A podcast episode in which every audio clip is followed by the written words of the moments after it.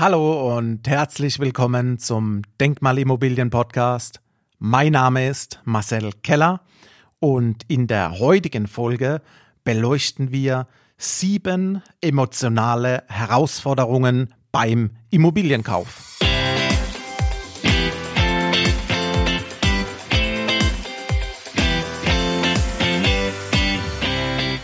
Die wohl emotionalste Herausforderung beim Immobilienkauf ist das Vermietungsrisiko mit den Gedanken zum Mietnomade. Hier geht bei vielen der Alarm an und man denkt sofort an Mietnomaden, zerstörte Wohnungen und Räumungsklagen. Das Mieterrisiko lässt sich bei der Immobilie als reine Kapitalanlage definitiv nicht ausschließen. Wichtig ist aber hier, stringent an die Mieterprüfung dran zu gehen und möglichst viele Daten über den Interessenten einzuholen. Wie zum Beispiel die ganz klassischen Daten, angefangen mit Name, Anschrift, Telefonnummer, E-Mail-Adresse, Personalausweis und so weiter. Macht mittlerweile jeder. Darüber hinaus holen auch die meisten Maklerbüros die Schufa-Abfrage sich rein. Letztendlich gibt's aber zur Schufa-Anfrage nochmal eine Stufe obendrauf, was zusätzlich dir Sicherheit bringt. Nämlich die Griff-Bürgelabfrage. Hier bekommst du eine Einschätzung auf ein Zahlungsausfallrisiko für deinen Mietinteressenten. Arbeitsverträge werden kontrolliert. Nachweise über Einkommen. Es gibt eine Erlaubnis zur Vorvermieteranfrage. Du bekommst die Kontoauszüge mit den letzten sechs Mietzahlungen. Es gibt diverse Risikobefragungen. Ebenso, was bei mir bisher noch nie genutzt wurde, aber du hast die Chance, es gibt eine Versicherung gegen Mietausfall. Bei mir war es jetzt zur letzten Vermietung am 15. April meiner denkmalgeschützten Wohnung in Berlin so, dass es mir wichtig war, mit dem Vorvermieter einfach zu telefonieren. Ich wollte mir ein Gefühl, ein gutes Bauchgefühl reinholen. Wie hat sich die Vermieterin in dem Fall verhalten? Natürlich ist es keine Garantie in die Zukunft, aber es befriedigt einfach nochmal zu wissen, dass alles gut lief. Nun hast du wichtige Optionen und Dinge an der Hand, die du berücksichtigen kannst. Doch an dieser Stelle sei nochmals erwähnt, dass viele Informationen durch den Interessenten in Anführungszeichen freiwillig zu liefern sind. Doch äh, Hand aufs Herz, wer nicht liefert, der hat wohl wenig Chancen auf dein Denkmalimmobilien-Schmuckstück. Der nächste emotionale Punkt kommt dir bestimmt bekannt vor. Wer kennt nicht den Spruch Lage, Lage, Lage? Die drei L. Die Lage ist zu Beginn eines Investitionsprozesses mit Sicherheit die wichtigste Entscheidung.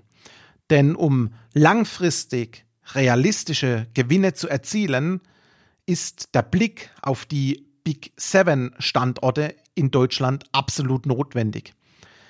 Ebenso ein Blick auf genau die Speckgürtellagen dieser Top 7 Städte.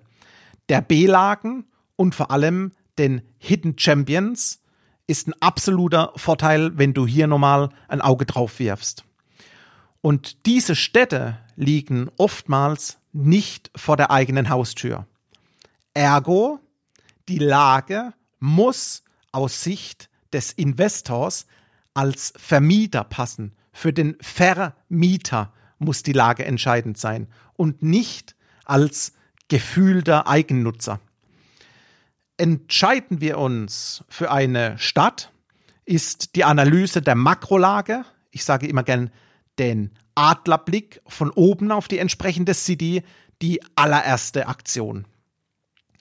Sind wir hier erfolgreich durch, gehen wir danach tiefer in die Stadt und schauen uns den entsprechenden Stadtteil an, die Mikrolage.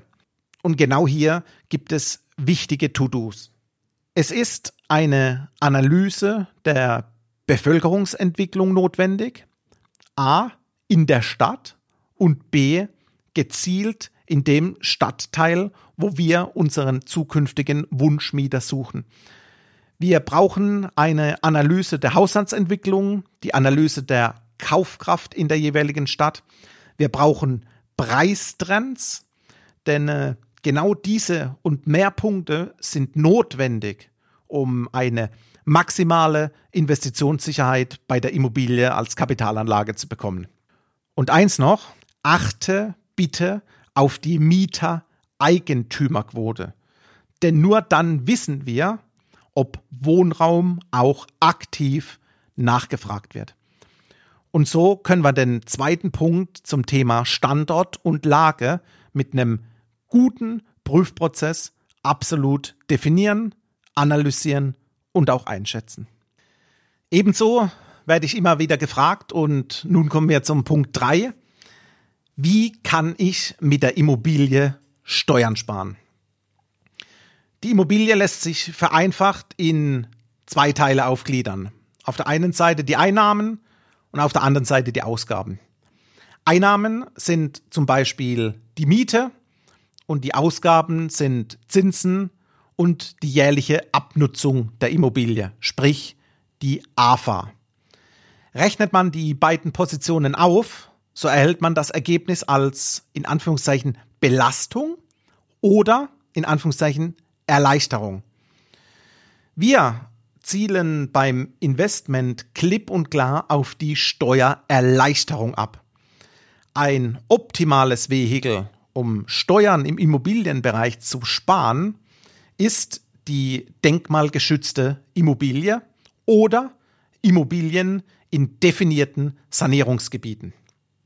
Warum? In diesem Fall wird die Immobilie als unsaniertes Haus gekauft von einem Bauträger mit Spezialwissen im Bereich der Denkmalimmobilie nahezu komplett saniert. Und das Besondere, die kompletten Kosten für die Sanierung, und das ist definitiv der größte Part der Investition, können über zwölf Jahre von der Steuer abgesetzt werden. Und hier ein kleines Live-Beispiel für dich. Beträgt der Kaufpreis einer Immobilie 300.000 Euro, so beläuft sich der Sanierungsanteil schnell mal auf Pi mal Daumen 200.000 Euro. Und genau diese Sanierung und 200.000 Euro setzen wir über die nächsten zwölf Jahre über die Steuer ab. Und da mein Klientel, Unternehmer, Führungskräfte, Manager in der Regel sich immer im Spitzensteuerbereich befinden, sprich für jeden Euro 45 Cent, 45 Prozent ans Finanzamt geben, dann lohnt sich das natürlich richtig. Denn wenn man mal hochrechnet, 200.000 Euro Sanierungskosten mal 45 Prozent Steuersatz, da sind sie mal schnell bei 94, 95.000 Euro, die bei Ihnen im Geldbeutel landen.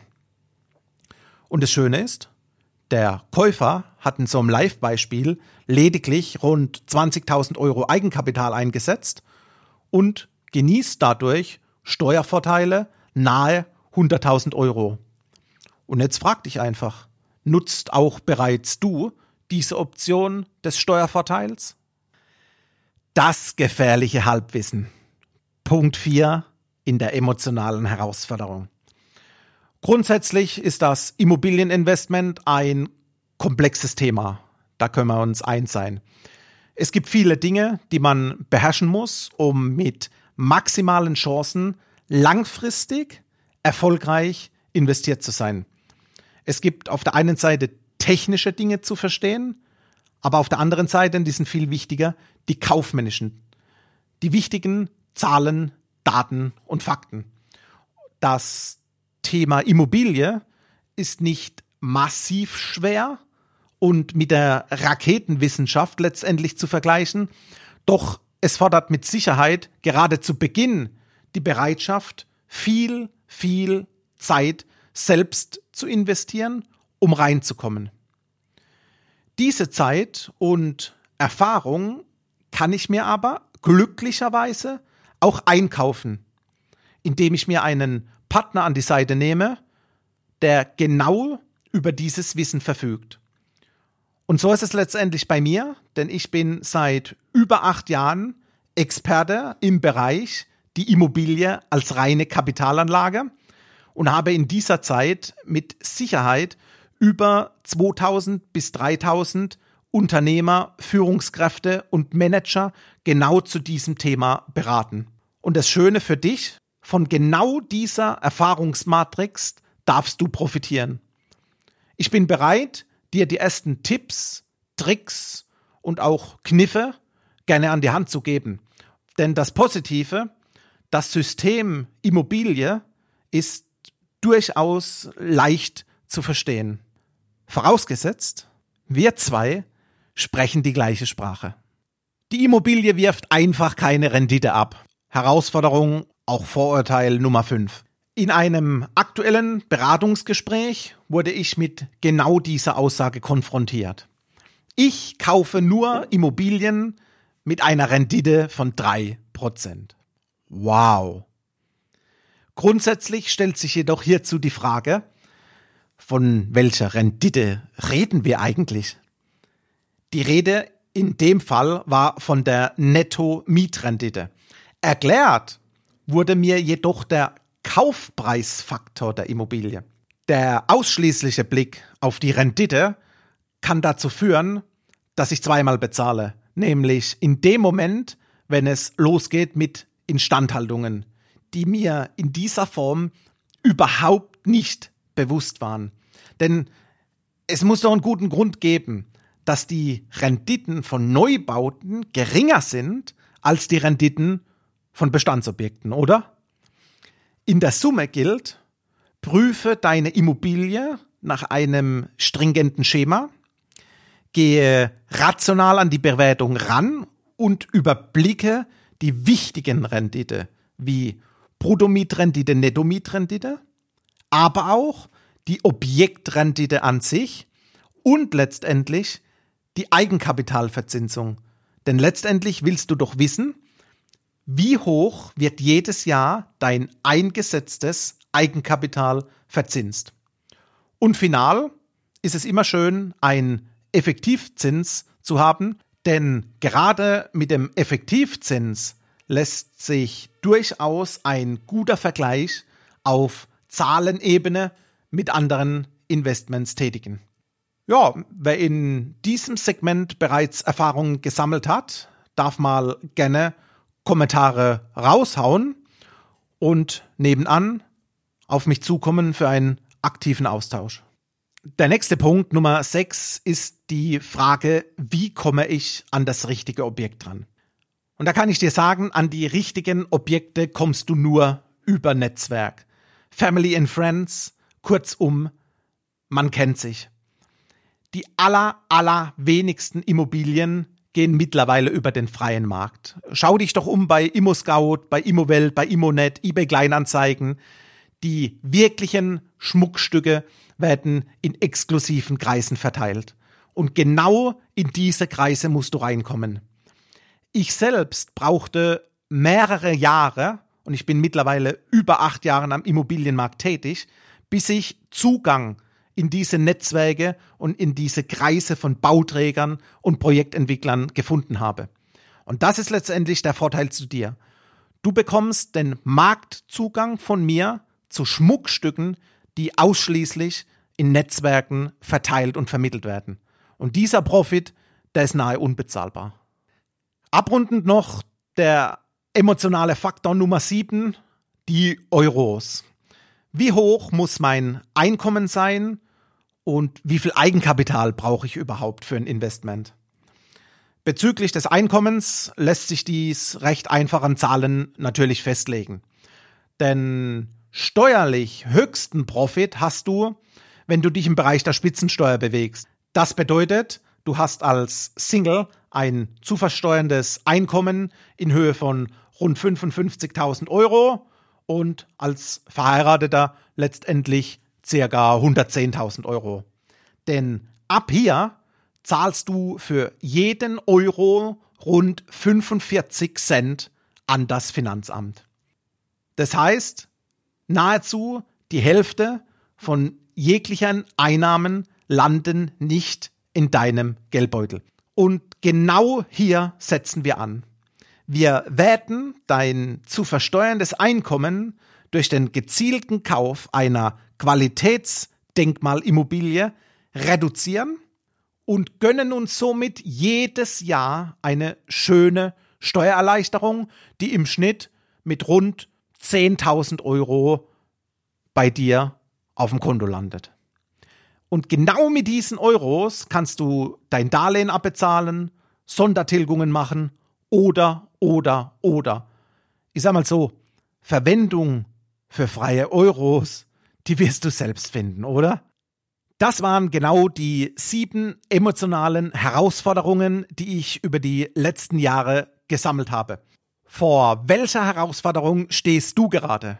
Lass es mich wissen. Ich lade dich auf unseren Kennenlern Cappuccino ein und wir sehen uns bald. Alles zu mir findest du auf meiner Internetseite www.marcelkeller.com. Ich freue mich auf dich und bis bald.